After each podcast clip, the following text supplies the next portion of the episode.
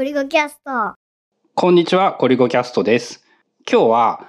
倉下忠則さんに、ドマっていうシステムがなんかめっちゃ面白かったので、それについて教えていただこうと思います。倉下さんよろしくお願いします。はい、よろしくお願いします。はい、えー、なんか、いつもブックカタリストで一緒に喋っていて、オープニングをいきなり間違えそうになったんですけど、えっとですね、発端は僕が仕事のラジオ、あれ仕事のラジオでいいんでしたっけ？多分仕事のラジオでいいと思います。はい。というポッドキャストでですね、えー今日出ていただいている倉下さんと仕事の、仕事のラジオ主催者の大橋さんが、こう、ドマというシステムがすごく面白いぞっていう話をしていて、えー倉下さんが2020年の6月ぐらいでしたっけ？にブログに書いていた、まあ、アウトライナーを使って気になることを書き出す仕組みみたいなのを話していて、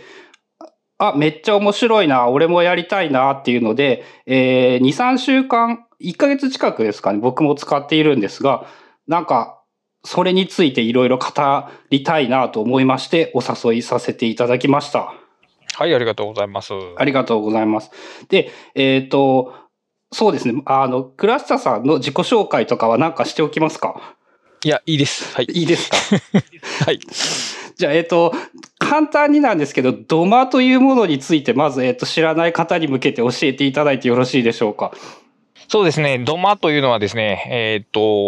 depe、depend、on、えっ、と、 my、attention の、えー頭文字をそれぞれ取ったもので、D、O、M、A ですね。この4文字で、えっ、と、情報を扱うためのツールの中に、えっ、と、まあ、構造を作るんですけど、その構造を、えっ、と、例えば GTD とかそうした既存のモデルからではなくて、えっ、と、自分がどんな対象に注意を持っているのかということを起点にして組み立てていこうという、まあ、システムというよりもシステム作りの方法論みたいな感じですね。はい。で、えーすっごいざっくりとした言い方をすると、アウトライナーを使った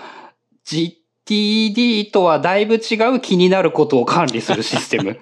というので、間違ってはいないんでしょうか？だからもう脱 GTD した、えーやる気になることの管理法というような感じですね。うん。で、えっ、と、何よりも一番面白かったなと思ったのが、えっ、と、なんて言うんだろう。日本人が特有のことなのか、誰でもそうなのかわかんないんですけど、アウトライナーで気になることを管理するって言ったら、気になることをですね、どうしてもカテゴリー分けしがちだと思うんですよね。で、そのドマっていうのは、カテゴリー分けを、まあ、するなっていう言い方をしてるわけじゃないのか、カテゴリーにとらわれるなっていうのが、えっ、と、根本的な考え方だって言っていいんですかね。はい、そうだと思いますね。だから、えーそのカテゴリーとか分類とかっていうのを、えっ、と、固定的なもの、えっ、と、正と動でいうとこの性的なものとして捉えるんではなくて、えっ、と、まあ、暫定的なもの、可変なもの、変化、変化していいものっていう風に捉え直すというのが多分既存の方法論との一番違いでしょうね。うん。で、えっ、と、まあ、具体的な話で言うと、今日の気になることみたいなところを書く場所があって、その下に、まあ、その他気になることを書く場所があって、で、そのその他気になることとか、今日の気にな、あ、今日の気になることっていうのはど、どんな感じでやる、やってるんですかね？うーん、まあ、どんな感じでやってもいいんですけど、うん まあ、今日の気になることの項目を作って、まあ、えっ、と、これを書き留めておきたいなと思うもの。自分の注意に留まったもの。えっ、と、アテンションの、えっ、と、何やろ、テリトリーに入ってきたものをとりあえず書き留めておくというのが、えースタートですね。うん。で、まあ今日気になることを書いて、気になることができれば完了させてしまう。終わってしまったら。で、終わらなかったら、今日気になることから、えー全体の場所に移動させて、こう、適当な、適切な場所に配置すると。そうですね。適切なというのがいいですね。はい。で、その配置するときに大事なのはカテゴリーにとらわれるなってことなんですよね。カテゴリーよりも自分のテンアテンション、どん自分がその対象にどんな注意を向けているのか、ないしはどんな注意を向けたいのかをまず起点にして考えて、カテゴリーはその後で、もし必要であればその後に考えるべきものという感じですね。うん。なので、まあ、基本的に目に入るものが、自分が気になるものが上の方に、上の方っていうか、えー、一覧しやすいようになっていて、こう、カテゴリーで分けちゃうと、あの、全体像が見えなくって、全体像じゃないか、全気になること全般が一回で見えなくなるから、それってなんか自分がやりたいことと違うよねっていうようなところからの発明だったって言ったらいいんですかね？まあ発明というか、まあいろいろこの土間式に至った理由はあるんですけど、えっ、ー、と、まあ例えば、普通一般的にこの1日に気になること、まあ、えっ、と、デイリーページというんですかね。デイリータスクリストとか、まあ、いろいろ言い方はあるんですけど、今日の、その日ごとに、えー、情報管理しましょうっていうと、どうしても、えっ、と、カテゴリー選考でいくと、まず2021っていう大項目を作って、その下に1月から12月までの、えー、と12個の項目を作って、その中の、えっ、と、今日4月の1日っていう項目を作ってっていうふうに、えっ、と、分類してしまうんですよね。大体。で、分類すると、えっ、と、一見綺麗に収まるんですけど、あの、階層で言うと大体3階層必然的に生まれるんですよね。で、深くなってしまって、深くなると扱いづらくなるんですよね。で、扱いづらくなるっていうことは、これは操作的に扱いづらくなるんですけど、例えば、えー、今日気になることがあってそこに何かを書き出しますと。で、この中の1個が何かちょっと注意を止めるものだと。そういう時に、まあちょっと大きい場所に移動したいっていう時に、カテゴリーが深いと、それを階段を3つぐらいガッガッガッと登らないといけないですね。それが、まあ、めんどくさかったですよね。めんどくさい。操作がめんどくさい。個人的には、操作的な感覚として、アウトライナーの、えー、っと、アウトライナーというツールではタブを押すとインデントが1個深くなり、シフトタブを押すとインデントが1個浅くなる。まあ、上位に登るという操作構造なんで、このえー、シフトタブ1個だけで、あの、自分が注意を止める場所に、えー、移動できたらいいなっていう、その移動できたらいいなっていう思いが最初にあったんですね。そうしたときに、その既存のその階段3段階深い構造では無理やと。じゃあ、その、どうしたらいいかっていうと、その今日っていうも、その、今日のページっていうのを、えー、ホームに一番近いところに上げるしかないと。そうすると、さっき作ったその分類が崩れてしまうんですよね。一個だけ、だ今日の日付だけ上に出るんで。ということはもうこれいらないよなっていうことになって、で、そこから、えっ、ー、と、あの、土間式のようなフラットナーが、えっ、ー、と、生まれてきたという感じですね。なので、倉下さんはもともとワークフロービーで気になることを管理するというのは長年やってたってことなんですよね。ある程度のスパンはワークフローリーで、えっ、ー、と、や、長年というか、えっ、ー、と、長い話になっていいですか？えっと、スタートは、えっ、ー、と、スタート、20代の頃は、えっ、ー、と、リーガルパッドっていう、えっ、と、リアルの黄色いレポート用紙みたいな紙があって、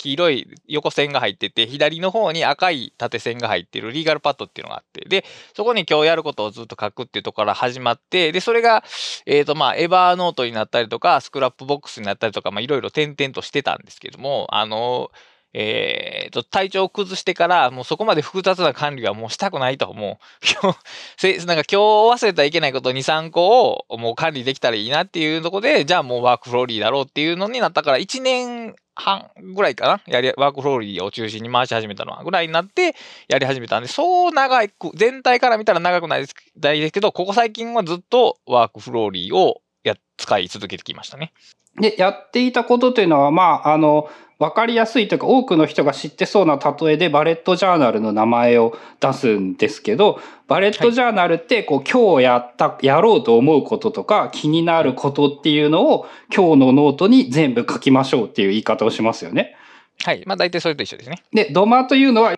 そのアウトライナーでバレットジャーナルみたいなことをやろうっていう言い方をしたら、大体ニュアンスは伝わるんですかね？そうですね。しかもそのバレットジャーナル的な、その価値観、考え方、思考性を、えー、2、3段階さらに進める感じかな。だから、バレットジャーナルですらいくつかのそのテンプレートを先に用意するじゃないですか。月間とか年間。そういうのもなし。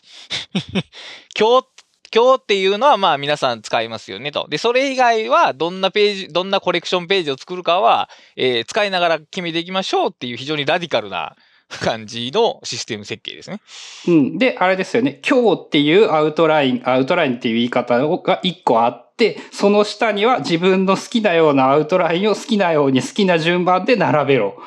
そういうことです。はい。それ以上の仕組みは特にありませんっていうので、説明だけは終わっちゃうんですよね。そうですね。これはだから非常に簡単。あの、誰でもやろうと思えばできますね。で、でもこれ実は一番難しいのはその、えっ、ー、と、ドマの A っていうアテンションなんですけど、自分が何に注意を向けているのかに注意を向けないと、このシステム作れないんですよね。なので、まああれですよね。言ったらやっぱ当たり前なんだけど、ルールガチガチに決まってた方が真似するだけでいいから、すげえ楽なんだけど。そう、楽なのは楽。ルールが曖昧なので、じゃあこの後どうしたらいいんですかって言われちゃったら、まあ、難しいのはやっぱ難しいですね。だからその答えを自分で出すということになれないとダメなんですね。どうしたらいいのかですかっていうのを正解をに正解を知ってる人に聞くんじゃなくて、あ、これ最近よく言うんですけど、自分が自分の先生になるという言い方をよくするんですけど、じゃあとりあえずこうしましょうって言える、言えるようになること。正解かどうかはわからないけど、とりあえずこうしましょうって自分で決めてしまえること。それが決めてしまえるっていう自由さでもあるし、決めなければならないっていう一つのそのタスクが増えてることにもなるんですけど、それを受け入れるかどうかが、このドマを、ドマが合うかどうかの大きな境目でしょうね、きっと。うん、まあそうか、合うかどうか。まあ今日主に話したかったのは、えっ、ー、と、俺はこんな感じにやってるよっていうのを話しつつ、えー、多分、倉下さんがやってるのと根本的に全然違うだろうし、でも、俺の中では、こう、 DoMA 的なものをやっているって思っていて、まあ、そのぐらいの、こう、自由な感じでやってみたら結構便利なんじゃないのかなっていうのを思ってですね、これは、なんか、やっぱね、自分の話なんですけど、えっ、ー、と、メインのノートというものは今、 Obsidian を使って、まあ、マークダウンファイルで管理みたいなことをしてるんですよね。で、使っている実感として、やっぱね、その、気になること、まさにその気になることを書いておく場所というのがすごく管理が難しかったんですよ。で、ああ、どう、どうすればいいのかなというので、こう、本当にちょうどいいタイミングで出てきたっていう感じで、で、一瞬なんか、やっぱこういうことってアウトライナーとか使った方が便利そうだなって思ってたら、その今日と今日以外のものを使えばいいっていうドマっていう名前が出てきて、しかもあれ、あ、そう、あの、ドマっていう名前もある程度意味とギャグと両方あるんですよね。はい、そうです、そうです。だから日本、まあ多分もうほとんどの若い人は知らないでしょうけど、日本の昔の家屋には土間っていう、土の間っていうのがあって、あの、昔の映画とか、あの、ジブリのアニメ映画とかに出てくるんですけど、普通の地面の上に台所がセッティングされてて、そこで調理とかを行って、それをできたものを、えっ、と、今に持ち上げるっていうようなことがあって、それはだから、作業場所でもあり、えっ、と、玄関と家の中の、えー、さ、は、狭間の空間、境目の空間っていう、その、境界線的な意味合いもあるんですね。そうそう、その名前がすごいしっくりきたというか、そ、それによって、こう、やりたいことというのがすごいわかりやすくなった感じがして、その、オブシディアンに書いているのは、やっぱね、概念として、こう、知識として残ったものなんですよね。うん、はいはいはい。で、今気になるものを、そのオブシディアンに置いておいても、それをうまく使える方法があまりないというか、あまり向いていないというか、まあそういう感覚があって、そのあたりやっぱその閉じたり開いたりできるワークフロービーがいいなとか。うん、特にそのワークフロービーとかアウトライナーはその順番が自分で変えられるという点があって、それが一番でかいんですね。この方式で言うと。注意の対象を変更できるんで。まあこれ使ってる人はわかると思うんですけど、えー、だから、えー、デイリーの一個下に何の項目を置くのかっていうのが結構重要なんですよね。重要というか一番目に入る場所なんで。それを選べるっていうところが、その、他のツールの場合とは、な、にではない場合ですね。だから、他のツールで大体、えー、ソートされて、検索結果のソートなんで、2の順番に並べられないですね、大抵。さらに、その並び替え自体も言ったら、ショートカットとか、ドラッグドロップで、っていう操作自体は簡単なので、その、何にも固定する必要はないですからね。とか、例えばそれを同じく Evernote でこうノートブックを使ってってやろうとしたら、一番上に来るために、えー、101っていう名前をつけてとかっていうことをやらないといけないのがいらなくなる。うん。で、 Evernote の場合は、その、非ノートブック名でソートする、任意のソートするっていうのは使えるんですけど、そのノートブックの中のノートリストは、そんなことしてられないじゃないですか。ああ、まあ、あの、やったら死にますね。うん。だから、そこがまあ限界地点で、で、思うには、えっ、ー、と、僕らのエヴァーノートの、その、スタート地点からって、その、何でもエヴァーノートに保存しよう運動があったじゃないですか。それも間違いなかった、運動がね、あったかもしれない。それは、あの、アーカイブの情報であったら、保存したらもう二度と手を入れない情報であれば、そのやり方でいいんですけど、結局、その気になることっていう、その形が変化するもの、気になったり気にならなくなったり、より重要度が高くなったりするような変化をするものを扱うための方法論ではないんですね。で、それを僕たちは全部一色単に混ぜて、本当に全部、全部ここに入れてしまったんで、その、アーカイブの使い方は上手くなったけど、その気になることの扱い方は全然上達しないまま来てしまったなっていうのが最近の感じですね。うん、そうか。なので、あれですよね。まず、ドマのもう一個の特徴で言うと、その、ログみたいなものを多分全く考慮、考慮していない、しない、しようとしない。とか、えっ、ー、と、まあ、そっか。だから、後のことじゃなくって、過去のことではなくて、やっぱ、今気になることだけをここに書いておこうってすることで、多分自分の脳みその感覚の、その、今現在の補助みたいな感じになるんですよね。そうですね。だから今、多分こう時間が流れる川だとして、そこに立ってる自分からを前を見てたら、後ろは目に入らないと。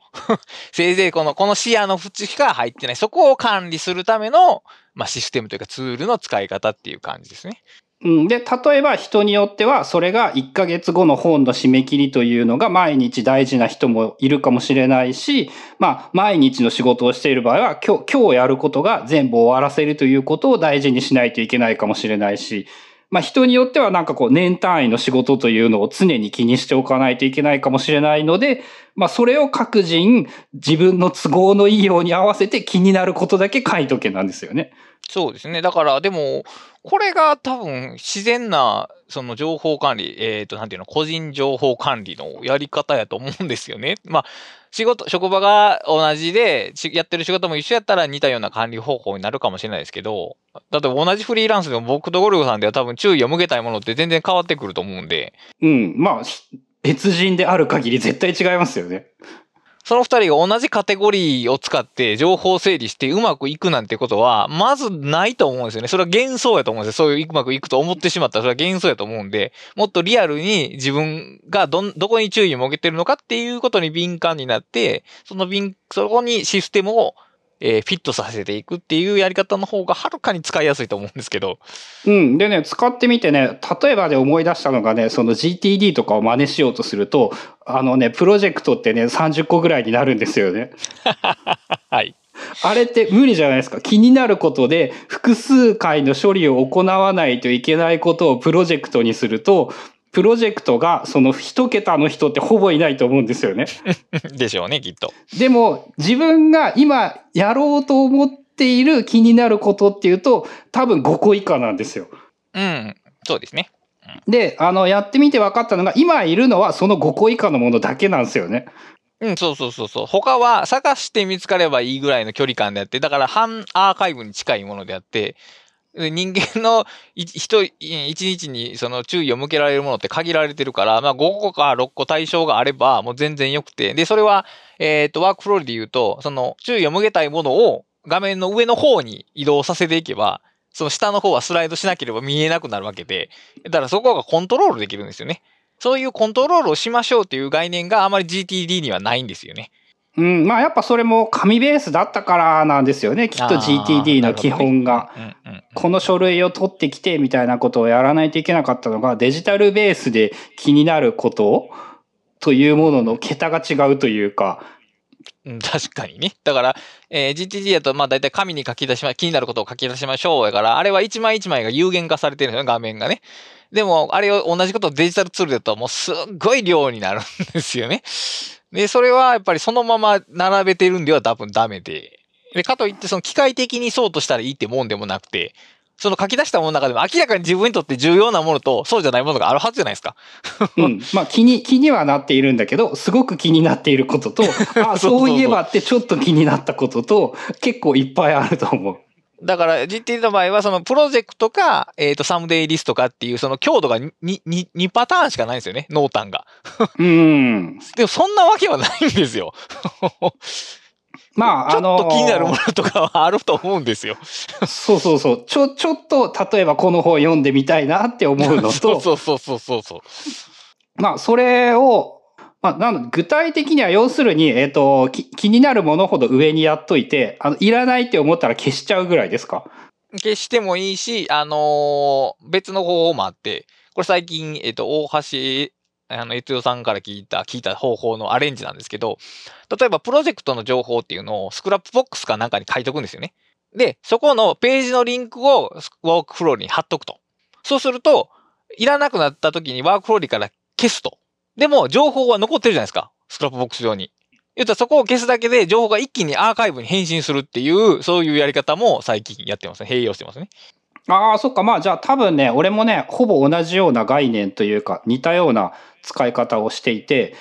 まず、普段使うワークフロービーは、 Obsidian の中にあるんですよね。ほう。 Obsidian の中に、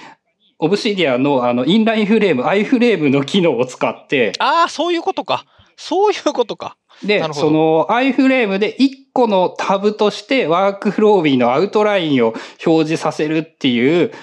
こう、変なことをやっておりまして。すごいな。すごい力技やな。そう、ちょうどね、こう、いアイフレームがなんかいい使い方ないかなって思っていたんですよね。無理に使う必要はないんだけど、そのオブシディアンでアイフレーム使えるのって面白いよねって思っていて、うーん、そうか。なるほどね。で、そこがすごいちょうどよくって、その、なので、いわゆる今日のログみたいなのを書くノートは Obsidian の中なんですよね。はいはいはいはいはいはい。で、えっ、と、気になるものだけワークフロービーの中にある。ああ、それは 面白いな。そう考えたことなかったな。そうか。いや、 Obsidian と併用してるって聞いてどうしてんのかなと思ったけど、ほんまに埋め込んでる エンベッディットしてるんですよ、それ。そうそうそう。で、えっ、ー面白い一番左がワークフロービーを常に、常にではないんだけど、基本的に開いている場所で、あの、 Obsidian だとノートがた縦に、縦にっていうかはい横にっていうかな、何列でも並べられますよね。はい。で、その中の一個にワークフロービーを置いていてっていうやり方にしていて、それは、その、やっぱその、あ WorkFlowy 的に表現されたアウトラインは、 Obsidian の機能では不十分っていうことですよね。うん、そう。だから例えば気になるものだけを表示するテキストのノートを作ったら、疑似的には同じことなんですよね。でもうんその見出しをつけないと閉じられないし、ああ、そうかそうかそうか。並び替えるのとか面倒だし、あとは、あのーこれは最近になまでちゃんと考えたことなかったんですけど、 WorkFlowy のテンプレートの機能がやっぱすごい便利なんですよね。そうですね。デイリー使っ、デイリー使ってる人にとってはあれはめっちゃ便利だと思います。そうそうそう。で、えっと、基本的に今日やることというものは Obsidian の今日のノートに書けば、あ今日やったことというのは Obsidian の今日のノートに書けばいいんだけど、なんかいつもやることのリストみたいなものを WorkFlowy のそのテンプレートとして使うようにしていて、うーん。これがね、やっぱ一番ね、改善が回しやすいんですよね。はいはいはい。わかりますわかります。そうそうそう。そう。そう。それはね、僕も思ってた。あの、ワークローリーはテンプレートが普通の項目と一緒で、しかも大体その一番上にあるから、その気になった時にすぐ変更できるんですよね。あ、この項目違うなって思った時にすぐ変更できるんですけど、そのテンプレートがなんか特別なファイルに置いてある場所を参照するのが2、3手間かかってね、それがね、ちょっとめんどくさいんですよね。で、変えないまま通り過ぎてしまうことが多いんですけど、ワークローリーはね、すごく簡単にテンプレートが変更できてね、そこがあるとこう、いい感じですね、確かに。うん、そう、これもあって、その、なんて言うんだろう。例えば、なんか、今日の予定を見るっていう毎日やることがあるんですけど、その、今日の予定を見るっていうやることだけだと、やっぱ見落としとか忘れるものがあるんですよね。で、そういうものも、その、今日の予定を見るっていう中に何をやるかを書いておいて、なんか、やることが変わってくれば、一個上のツリーにあるテンプレートを編集すればいい。やっぱね、これ、これが同じく、これも、えっ、と、ほぼ同じことはオブシディアンでできるんだけど、もう、もう一段階やっぱ楽で、うん、確かに。あとね、そのオブシディアンで言うと、やっぱその、今日の予定を見るということをやったという記録はいらなかったんですよね。そりゃそうだ。うん。でも、あの、例えば、Obsidian でチェックリストを使う、作るみたいな、使ってやっていると、あの、今日のノートの中にそれは残るんですよね。うん、そうですね。で、なんか消すのも別に消していいんだけど、そうそうそうそう。なんか消すのってちょっとログに変えたものを消すのってなんかちょっと違う気しますよね。そうそう。だからそこはね、なんか感覚的なものじゃないかっていう気もするんだけど、その、なので、あのね、アーカイブで見えなくできるがワンアクションでできる。というのもやっぱそのワークフローウィー、あれ、これはアウトライナーの話じゃないですもんね。一部のアウトライナーの機能として、これは大変素晴らしいなっていう。そうです、そうです。これはもう大変素晴らしいと思います。そうか。いややっぱりその組み合わせ、やっぱそのツールの組み合わせって面白いな、やっぱり。僕、作業、一日の、まあ、その、やったことリストですね。ゴルフさんの言う作業記録みたいなのを毎日書いてて、で、一番上に、えーっと、まあ、テキストファイルなんですけど、まあ、や、うんチェックリストみたいなものを書いといて、で、そこでやったことを管理して、で、その下にただやったことを時系列にただ書いていくと。だから、えー上の部分だけタスクリストで、その下が作業ログっていう使い分けになってて、で、ここの部分は、上の部分はやっぱりちょっと操作性が悪いんですよね。だからそこはやっぱりその、メインは WorkFlowy で管理してるんですけど、だから、そう埋め込めたらただめっちゃ便利だろうなとは、今聞いてて思いましたね、それは。でもあの、消すのが、あの、心理的な問題って言われましたけど、でもそれがね、一番大きいんですよね。あのー消せない。デジタルやとね、消しづらいんですよね。で、結果どうなるかっていうと、えーと、データが増えていき、データが増えていくと検索のノイズが増えるっていうのが、これありがちな現象なんですよね。で、あさっき言ったようにアーカイブのものはもうアーカイブだけにしておいて、日々使うものは、えー使って消すっていうのと、その、検索汚れが起こりにくいんですよね。場所が、水槽が分かれてるような感じで。だから、やっぱりね、ツールを、そういう役割に応じてツールを分けるっていうことは、まあ、これまでずっと全部エヴァ、全部エヴァーノートって言ってた人間からするとと趣旨外なんですけど、分けた方がいいっていうのは最近強く感じますね。の残しゃいいってもんでもない。分けて残す。残すなとしても分けて残した方がいい。そう、多分、そのデジタルがさらに進化して、その AI がおすす、レコメンドしてくれるものが非常に賢くなるとかになれば、こう、一個でいいのかもしれないんだけど、現状はやっぱ運用で分けた方が良さそうですよね。使うツールを。今んとこ話聞いてても、やっぱうまいこと回ってる場合は、いくつかの機能の異なるツールの組み合わせでうまくいってる場合が多いんで、いろんな人の話を聞いても。で、やっぱそうなんじゃないですかね、そこは。その、いろんなツールにそのアウトライン操作機能があるにしても、アウトライナーはやっぱりアウトライナーが一番いいよねっていうところはね、動かないと思いますね。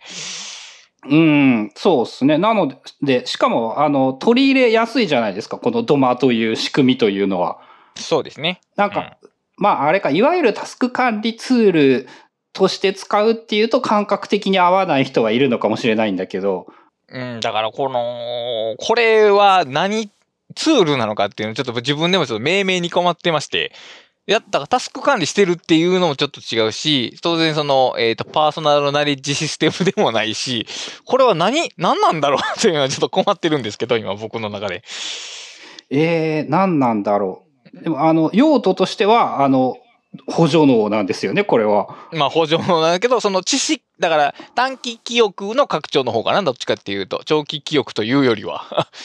その知識を増やすというんではなくて、えー処理し、うーん注意を向けて処理しなければならないものの、だからメモリを増やす感じかな、どっちかっていうと。うーん、まあ確かにね、なあの、ドマという名前はすごいわかりやすくて素晴らしいなと思ったけど、どういうものなのかって言ったら、むずいですね。うん、それを今ちょっと考えてると。まあ、その情自分の情報を管理する一つのシステムであることは間違いないんやけど、わからないですね、まだ。まあそうか。あとはやっぱね、この名前がついたっていうのが、その素晴らしいなと思っていて。まあ、なんやろう。まあ僕も大橋さんもその言葉遊びが大好きなんで、何かし名前をつけてやろうってい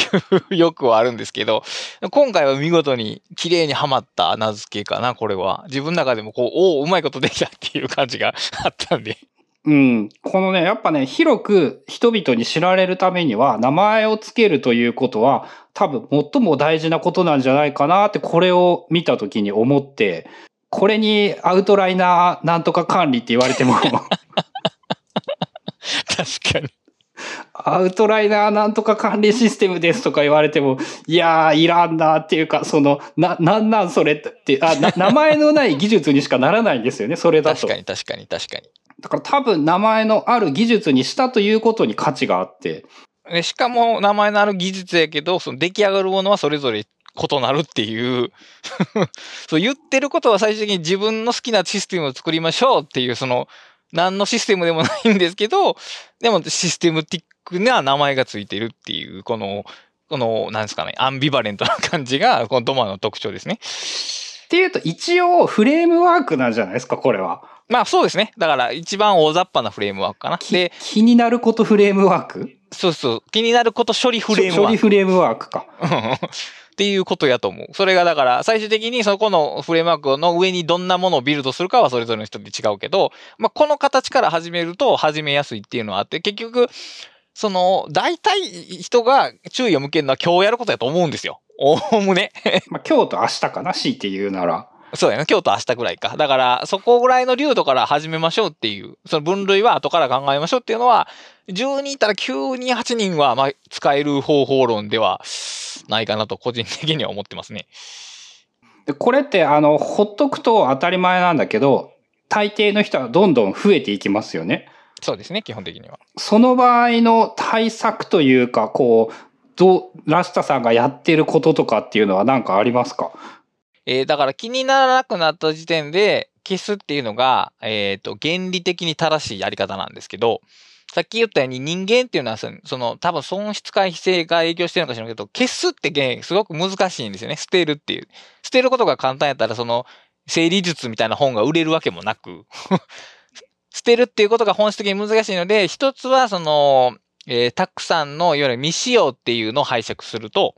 えー気にしないっていう項目を作って、一旦そこに移動させて、その全体の見える項目を減らすっていうのが第一案。うん、気になっていたこと、気にならなくなったこと。名前は何でもいいんですけど、自分がそこに一旦放り投げて、その必要になったら釣り、今は目に、目目から隠すけど、必要になったら戻すっていうニュアンスのある項目を作って、そこに何に名付けてもいいんですけど、で、そこに移動させることで、えっ、と、だいたいそのワークフローリーの1画面に、えー自分のその気になることが並んでる状態を維持していくっていうのが一つのやり方で、でもう一個さっき言ったように、その別のとこに保存しておいて、リンクだけを、えー WorkFlowyに入れておくと。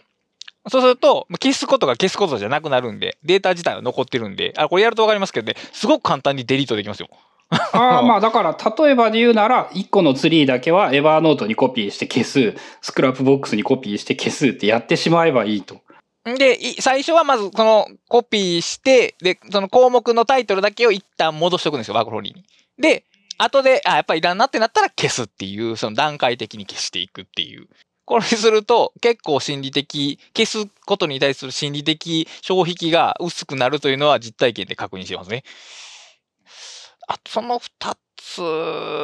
が一番その折衷案というか、消さないで消すっていうことの一番いいバランスじゃないですかね。あの、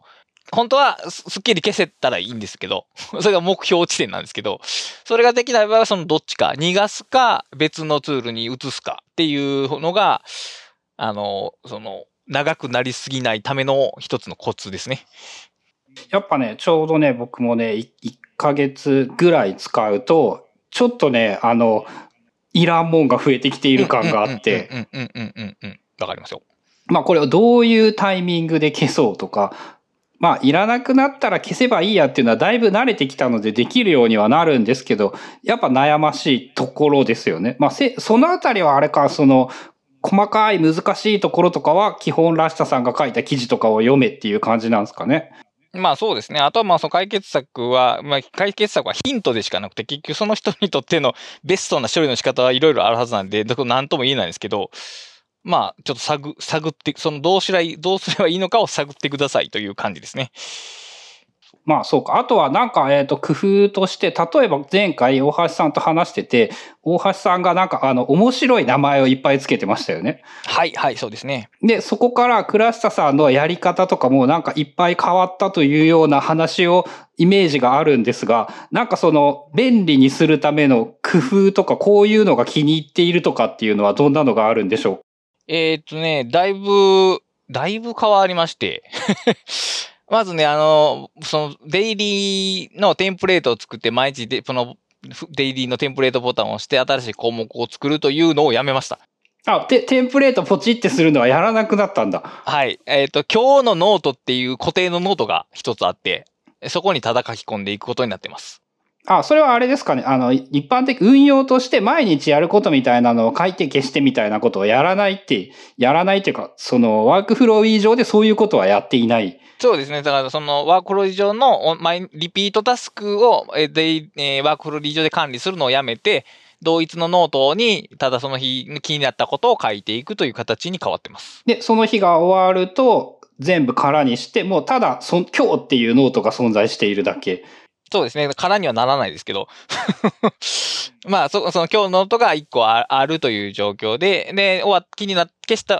あー処理済みのものは消すし、処理してなくて残ってるものはただ残ってるという感じ。ああ、その移動とか消すとかも面倒だったから、まあ、た、ただ今日っていうページをずっと使います。そういうこと。でそこは、えっ、と、デイリーバインダーという名前がついてますね。で、あの、デイリーバインダーっていうページのタイトルに、えっ、と、 WorkFlowy ってその項目の下にノートっていうのをつけられるんで、メモ欄ですよね。そうですね。で、そこに日付を書いてます。毎日そこは自分で書き換えてます。だから今日はデイリーバインダーのノートに2021年えー0401日っていう、えーメモ欄が、メモ書きがあって、で明日になったらその1を2に書き換えるってことを日々やってますね。それだけですね。ひ書きあ換えてるのは。そこは日付書いて、その管理はしてるんですね。そうですね。別になくてもいいんですけど、まあ今日何日かなってパッと分かりたい時があるだけやから書いてるっていう、それだけですね。で、えーっと、そのデイリーは一番上じゃなくて2番目の項目なんですけど、一番上はスケジュール、スケジュールエントランスっていう名前がついてて、えー直近1ヶ月ぐらいの、えーっと日付のある、えー、なんて言うんやろ、イベント？出来事？今日やったらだから、えーっと、この収録っていうのが書いてましたけど、を書き込むリストになってますね。朝一はそこを見ると。一般的にカレンダーで使われるようなことをやっているイメージ。そうですね。でカレンダー、Google カレンダーにももちろん書きますけど、その中でも、その、デイリー、今日何するかを確認するときに絶対に忘れてはいけないものはこっちにも、えー書き込んでおくっていう感じですね。ああ、じゃあまあ一般的にこうお仕事に関連しそうなことがそっちには載っていて、そうですね。だから今残ってるのは1個だけなんですけど、確定申告の締め切りが4月15日っていうのだけがそこのエントランスには書き込まれてます。うん、ああ、じゃあ、あの、あれですね。量、えー少ないですね。カレンダーに比べたら。ねそうです。カレンダーはもっと本当に日付が絡むのは全部載ってますけど、自分のが、だからさっきの話で引き継ぐと、注意を向けたいもの。本来はだから、これが終わったら、あの、原稿の締め切りを1週間遅らせてもらったんで、その1週間遅らせてもらった日付また後で書き込みますけど、注意を向けたいものだけをそこに書き込むというところですね。まあ、これもあれですね。じゃあ、同じく、やっぱカレンダーというものを使うと、あの、一律に全ての予定が入ってきてしまうけれども、その重みは人によって違うので、まあ、重要なものだけここに、その注意を向けたいから、土間の中に置いておく。そういうことですね。そういうことです。これもだから、データは二重にあって、そのスケジュールエントランスから消しても、Google カレンダーにはログとしてちゃんと残っているっていうデータの使い分けになってますね。まあ、だからまさにあれですね。気になるものさえ置いておけばいい。はい。で、日付に関するものが気になったから、しかも今一番気になるから一番上に来ている。そうです。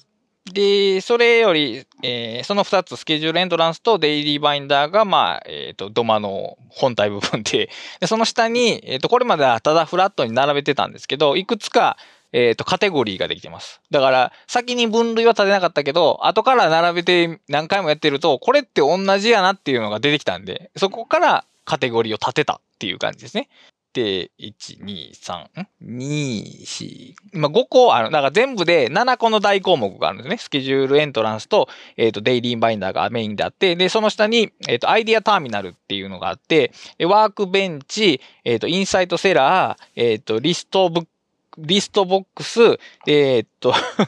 ミステリーポートっていうのがあって、で、これ全部まあ自分で名付けたんですけど、やっぱあれですね、名前つけるの好きなんですね。そうです。名前付けるの好きで、これ名前付けるのにね、それぞれなんか10分ぐらいずっと考えてたんでね、考えたんですけど、あのーまあ、デイ、あのーアイデアターミナルっていうのは、なんていうんやろう。例えば、あ、このネタはメルマガの次の号で書こうみたいなやつをそこに入れとくんですね。だから、宛先の決まってるアイデアっていうのかな。あの、ブログ、ブログで書きたいとか、えっ、と、こう、このネタは使えるって、もう、使うことがあらかじめ、えー予約されているようなものをそこに入れておくと。そこに移動させておくっていうべきかな。あデイリーバインダーから。帳ではなくまあ、そうです。まあ、でもネタリストみたいなもんやと思ってもらったらいいです。ネタ帳ってあの、際限なく膨らむ問題は発生しないですか？あのーおその、明らかに使おうと思ってるものだけ、その、これは使えるなじゃなくて、来週書こうっていう、ほぼ半タスクのような、ああ、ものまあ、だけなのでな半ば下書きで素材で。いうものなので、まあ、あの、増えてはいきますけど、で、今のところ膨れ上がってはないし、膨れ上がったら多分別のとこにリストを作って、例えば Scrapbox に、ホゲホゲで書きたいリストっていうページを作って、多分そこに逃がすと思います。い今はそこまで膨れてないですけど。ああ、そっか。まあ、これもあれですね。あの、他のノートにわざわざ書くと結構めんどくさかったりするから、こっちにやっといた方がいいっていうのもあるかもしれないうでね。そですすね。で、あの、さっきの、えっ、と、項目に対するノートは、えっ、と、使用したいネタはこちらにって書いてあって、あの、それぞれの項目の、えー、なんやろ、用途？説明か。うん。項目の説明を、えっ、と、ノートに書くようにしてますね。最上位項目は。あの、シフトエンターで書けるメモ欄。を使って説明を書く。これで、これね、け結構僕は重、最近重要やと思ってて、それが何かっていうのを書いておくってことなんですけど、あのー忘れるんですよね。そもそもこれ何やったっけって忘れるんですよ。これね、俺だったらなんですけどね、そのアイデアターミナルっていう場所にその名前を書きそうなんですけどね。うん、多分それが一番スマートやと思います。まあ、それはあれですよね。もう性質の違いでっていうやつですよね。そうそう、アイデアターミナルってつけたいっていう気持ちが先にあって、それの下に、まあ、使用の補補足的につけるっていう感じで、あの、えーっと、最近名前変わって、あ、えー、あ MacOS の Music っていうアプリになったんですけど、まあ iTunes ですよね。iTunes アプリは、プレイリストが作れるんですけど、そのプレイリストに説明っていう項目があるんですよね。ありますね。で、これまで一切使ってこなかったんですけど、最近書くようになって、このプレイリストは何、何、何だっていうのを書くようになってて、こういうメタ情報やっぱりいるよなって最近思うんですよ。あのーウェブサイトとかでもさ、メメタ情報、メタタグって書くじゃないですか。あります。あれはだからボットに知らせるわけですよね、このページが何かっていう。それと同じように、その項目なりノートブックなりが自分にとって何なのかっていうのをちゃんと記しておくことは、わりかし大切で、そこがずれたらわかるじゃないですか。この説明書きと自分が使おうとしているその感覚がずれたら明らかに違うってわかるんで、書き換えのタイミングですよね。あるいは項目付け作り替えのタイミングなんで。だからその名前だけにせずにちゃんとこう用途を書いておくっていうのも、まあ別に全部じゃなくていいんですけど、を最近その WorkFlowy上でやってますね。だからノートがつけ、ノノート、えーっと、だからメモがつけられる WorkFlowy はその点で便利ですね。うん、まあ、なので、やっぱツールとしてきっと理想なのは、ドマーを使うのに理想なのはきっとワークフロービー。まあ、ダイナリストもほぼ100%同じことができるのかな。やけど、まあ、やけど、まあ別に、あの、この形にする必要は多分なくて、あれ、move to っていう項目が、あの、移動ができるんで、だからドマになる必要はないですよね、ダイナリストの場合は。ファイルに分けたらいいだけの話だ。だから、よりドマっぽいのは、ワークフローリーですね。まあ、ワークフローリーを使いながら考えたから、必然的にそうなるんですけども。で、そこには、まあ、アイデアターミナルっていう、まあ、だ駅ターミナルって駅な、駅ですよね。だから、あの、一旦その、デイリーバインダーから来て、その投稿先に向かうっていう、そのルルートが決まってるという、その中間地点としてのバインダーがあ、アイディアターミナルがあって、で、その下がワークベンチ、作業机っていう、作業場、作業机っていうところなんですけど、これはいわゆるその、うん、プロジェクトリストとし言え、言ったときに、まあ、イメージされるものが一番近いと思います。まあ、メモが書けるプロジェクト管理の場所。ん、まあ、うん、まあ、そう。これ、なんとも言い難いんだよな。今、例えば、えっ、と、確定申告のプロジェクトのノート、えー Scrapbox のページのリンクがまず貼ってあると。だから、中身はないんですよね。リンクがあるだけ。で、あとは、その今書いてる本の、えっ、と、タイトルの項目があって、えっ、と、N、まあ、省略でアルファベットの N と L で N- NL 本って呼んでるんですけど、の、えっ、と、アウトラインが入ってます。うん。アウトラインがあ、し資料集なんすかね？アウトライン集かな？その項目は。その項目の中は、うアウトラインしか入ってないから、アウトライン集。だから、それぞれのプロジェクトで入ってるものが違うんですよね。うん。あ、だからツールを分けてるっていうやつです。あ、ツールじゃない、ツリーが分かれている。ツリーが分かれてるっていう。で、あのーそのプロジェクト、例えばその NL 本の場合って、まあ普通、えータスク管理的にプロジェクト名になるんで、NL、NL 本って書いて終わりなんですけど、えっ、と、僕の場合は NL 本第7章ベータ項の書き下ろしっていう風に、えーその一つの項目内に今やってることもセットで書いてます。言葉で伝わるかな、これ。ああ、タイトルに加えて、その、現在進行状態のメタ情報が入っている。そうです。で、いや、またそのプロジェクトが一個前に作業が進んだらそこを手書きで書き換えるっていうことをしてます。これ、よかったらメタ情報に書いても、ノートに書いてもいいですね、別に。今思い、思いつうん、きました。ノートのとこに書いた方が、その感覚的にはスマートな感じ。近い。はい。だからこれは、その項目が、下位項目が全部閉じてても、今、そのプロジェクトがどこの状態にあるかが分かるようになってるってことですね。まあ、あの、そうか、確かに言われる、よく言われるのは、こう、プロジェクト管理をしている場所っていう感じですね。そうですね。でもまあ実際その人たちがイメージするようなものでは多分ないと思います。で、えー使い方のコツとして、まあ当然1章から今、えっ、と、7章までのアウトラインがずらーっと縦に並んでるんですけど、あのー書き換えるたびに、えーコピーしてるんで、例えば4章のアウトラインって 3, 3つぐらい並んでるんですよね。それぞれ中身の異なるものが。で、えー作成したタイミングの日付のタイムスタンプを入力してて、例えば、えっと、2000 2021、えーコンマ03、コンマ31みたいなことが、えっと、その項目のタイトルの後ろに、またメタ情報として、えー書き込まれてるんですね。で、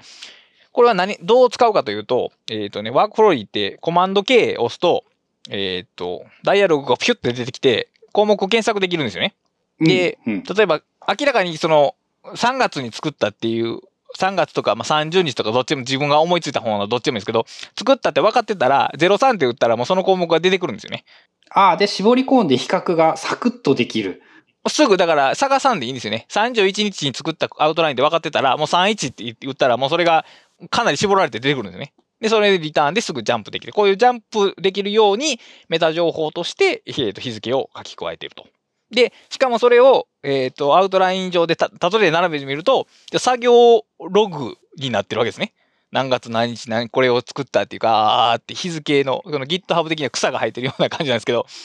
作業ログにもなっているっていう。検索からのジャンプのためと作業ログのために、まあ、いちいち自分で日付を入力しているということです。だいぶあれですね。なんかもう元の仕組みからいろんな機能がたくさんついている感じですね。そうそうそうそう。まあ、そこ、そういう諸々の情報がいくつか入っている。だから、全プロジェクトというよりは、あの、注意を向けたいもの。注意を向けようと思っているものだけを入れているという感じですね。そのワークベンチには。はい。で、あと、インサイトセラーっていうのがあって、まあ、これはもう名前は別にどうでもいいんですけど、あの、 Scrapbox で作った、ちょっと面白そうなページ、触りたいページ、忘れたくないページのリンクを貼ってますね。お気に入りリストみたいな感じかな、イメージとしては。お気に入りリスト、まあ、お気に入りリストか、うーん、まあ、中、ホホットリストかなフュー、フューチャード？ブログとかで言うとフューチャードな感じのやつを、えっ、と、縦に並べるためだけのお場所ですね。これはだから、もう気にならなくなったらすぐ消しますし、消しても、えー Scrapbox にページが残ってるんで安心と。まんま、 Scrapbox のピンだと、 Scrapbox に増えすぎるからこっちに持ってきたいというか、まあ気になることだけをこっちに持ってきたい。そういうことです。あと僕はあの Scrapbox 複数のプロジェクトに足を入れてるんで、逆に統一版になりますよね。統一的なピンっていう風に機能してくれますね。だから。うん。まあその辺もあれですね。あえて、こう、デジタルアナログでここでやっている。そうですね。そういう感じ。で、多分それが大事なんですよね。その、僕の中ではめちゃくちゃそれが、あの入れ替えて、えっ、と、自分にとって重要なものを上にしたりとか、いらなくなったら消すみたいなことを、その手作業でやるということが、えー知的生産的に情報を扱っていく上で重要ではないかと最近考えてるんで、あの、放り込んどいて検索で見つかったらいいというだけにはしてないですね、最近。で、えっ、と、まあ、リストボックスっていうのは、えっ、と、リストが入ってるボックスで、えっ、と、これはもう別にワークローリーなくてもいいなって最近思ってるんで、消すかもしれないですけど、えー例えば、えっ、と、時間がある時にやりたいことリストとか、えっ、と、覚えておきたい映画のリストとか、えっ、と、覚えておきたいっていうのは見ようと思ってるっていうことですけど、で、あと100人一首の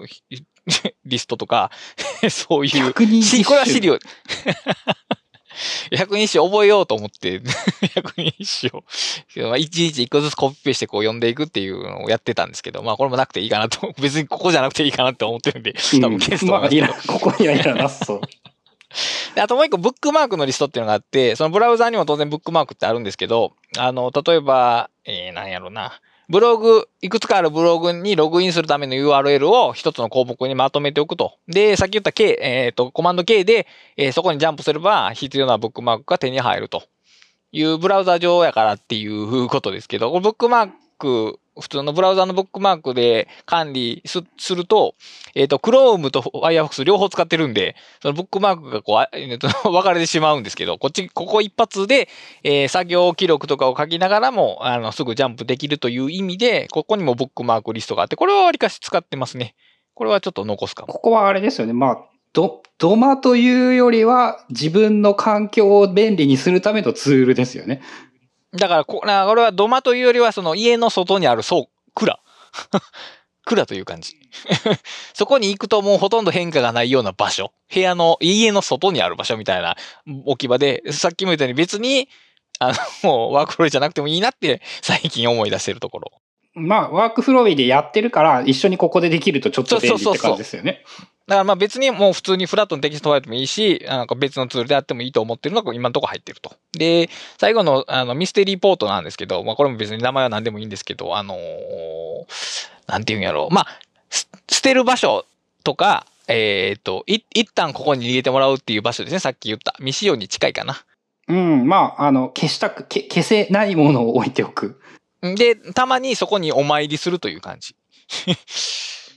神社の鳥居のアイコンがついてそうそうそうそうそう。お参りする感じやから、その、毎日行くとこじゃないけど、その、一年に一回とか、その、大切なシーズンの時、節目の時に行くぐらいの感覚の場所やからっていう名前、ことで、まあ神社にしてますけど。だからここは、管理と非管理の、その、狭間ぐらいかな。毎日行く場所でもないし、かといって捨てるわけでもないというような場所っていうところ。この、2、4、7つが僕の今の大分類ですね。うん、ありがとうございます。あとはやっぱ絵文字ですよね。最近、まあ結構前から使い始めたけど、まだ使っていない人も多いんじゃないかと思うのが、思うすごく便利なものの一つが絵文字じゃないかと思ってるんですけど。あ絵文字は、デジタルノートはもう絵文字必須と言っても 僕は過言ではないと思ってますけど。うん、テキストのみなのに視覚情報を入れられることで、めっちゃ情報量上がりますよね。これ一個で。うん。まあ、まず見ただけで読まなくてもわかるようになるっていうのがやっぱでかいですよね。うん。確か GitHub とかあっち系の文化がどんどん絵文字を使うようになってきてて、そっち系の人たちはすごい使ってるんですけど、意外と俺もね、その5年前まではね、なんでそんななんかね、軟弱なものを使うんだって思っていたので、ああ、いや、こう、うん。例えばデジタルノートってね、 Notion っていうツールがね、この非常に絵文字に、その、絵文字が重要ってことを分かってて、ああ、各分かってそう。 Notion はすごい使いそう、イメージとして。各ノートにもう標準で絵文字と、あと、えっ、と、えーカバー、ヘッダーの画像をそれぞれのノートに設定できるようになってて、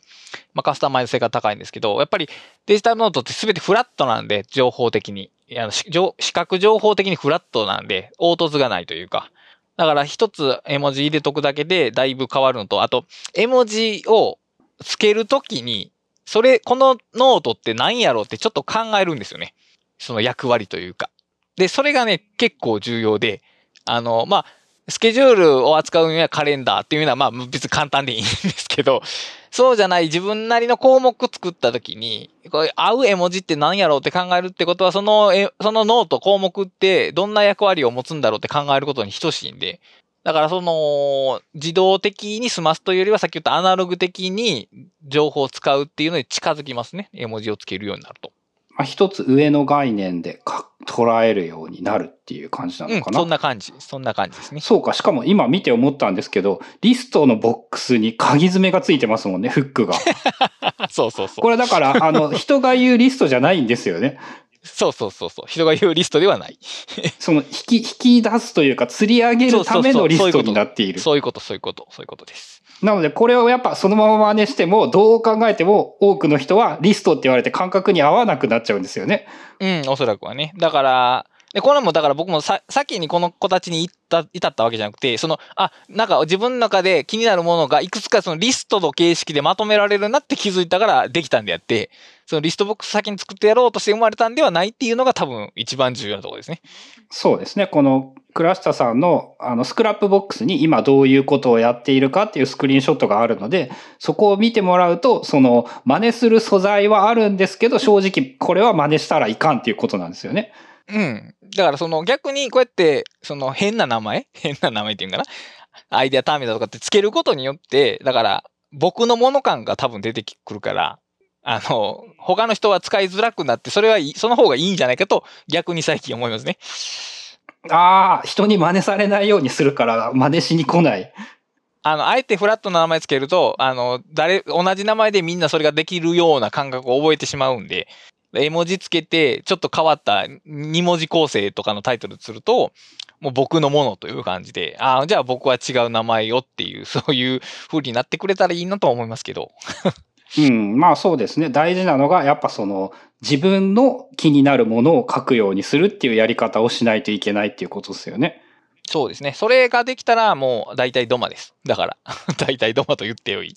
うん、もうね、まさにね、俺、これを見せてもらって、例えば、 idea terminal って、俺これ多分 Obsidian に書いとくんですよね。まあ、まあ、こっちは、これは Obsidian じゃなくてもいいのかな。 workbench みたいなものは、まんま Obsidian でノート作って、それが一番よくって、まあ、リストボックスもほぼ同じかな。とか、リストボックスはね、結構、あの、アルフレッドで賄っている部分とかが多いような感じで。ああー、わかるわかるわかる。それわかる。そうそうそう。あのー、アルフレッド使ってたら僕同じようにしてると思う、多分。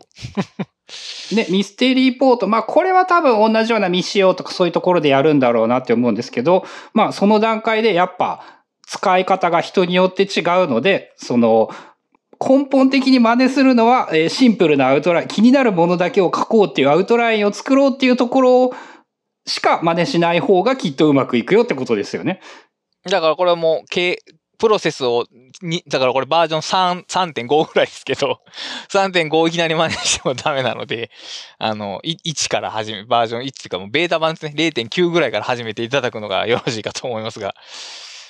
まあ、ちょうど時間的にもいいので、簡単にまとめると、まあ、まずど、土間という家の入り口にある、家の入り口の一個手前にあるものという感覚ですよね。そうですね、感覚としては。はい。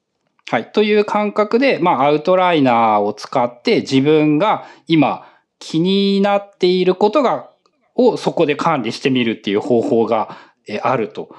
で、えーまあ、あの、そんだけか、やることは。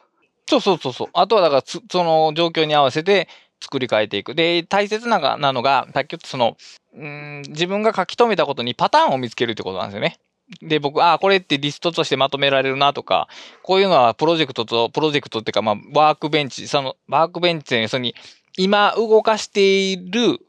企画案についての情報って似てるよなっていうような、そのパターンの発見から生まれてきた大項目ということなので、そういうふうに、あの、共通項を自分で見つけていくっていうことが、多分ドマを運用していく上で、の一番の鍵を握りますね。それをしないと、あの、全く整理ができない、整理というか整理が整わ、整わないので、そこをですね、そのパターンを見つける気持ちがあれば、それで OK ですね。まあ、言われたことをそのまま真似してしまってはダメで、単純にアウトライナーの使い道として、やっぱアウトライナーってなんか良さそうだけど、なんかどうしたらいいのって思う人はきっといっぱいいると思うんですよね。はい、はい、はい。で、その入り口として、今気になっているものを整理するという一点の目的でいいのかなっていうので、使ってみても、こう、すごくいいんじゃないかと。で、ドマっていう名前と概念が、これはすごいね、やっぱ、すごい発明だなと思っていて。そう。自分の家の土間みたいなものをアウトラインで作ってみようって割り切ると、まあ、もうこれで説明できてますもんね。確かに。はい。っていう方法があるので、まあ、同じように、私と同じように気になる人がいたら、ぜひ真似してみてください。はい。きっといつか倉下さんが土間の本みたいなのも作ってくれると思います。おそらくは。おそらくは書くと思います。一応さっき言ったそのワークベンチには止まっている項目があるんで。多分あ、もうそこに上がってるなら、だいぶ、だいぶあれですね、ありえますね。はい、ありえます。はい。ということで、えっ、と、倉下さん何か宣伝か、お告知などはありますでしょうか？えっ、と、現在本を執筆中でございまして、今年中には出ると思いますんで、えっ、と、出たらまた宣伝しに来ます。あ発売今年ぐらいなんですか？もう、もうちょっと早くないの？いや、4月、今4月でしょ？で、うん7章でしょ？まあ、今年の、まあ今年は言い過ぎか。な、夏、春から夏にかけてかな。春から夏にかけてだと思います。涼しくなる前には。かけてそうですね。はい。ということで、それも、それもなんかあの、倉下さん曰くめっちゃ面白いんですよね。いやーもう面白い。今まで書いた本の中で一番面白いと思います。なんか今までと全然感覚が違ってすっげえ面白いのができたみたいなことをいろんなところで聞いているので、えーそれも期待したいと思います。はい、ありがとうございます。はい。ということで本日は倉下忠則さんに土間についていろいろ教えていただきました。倉下さんありがとうございました。はーい、ありがとうございます。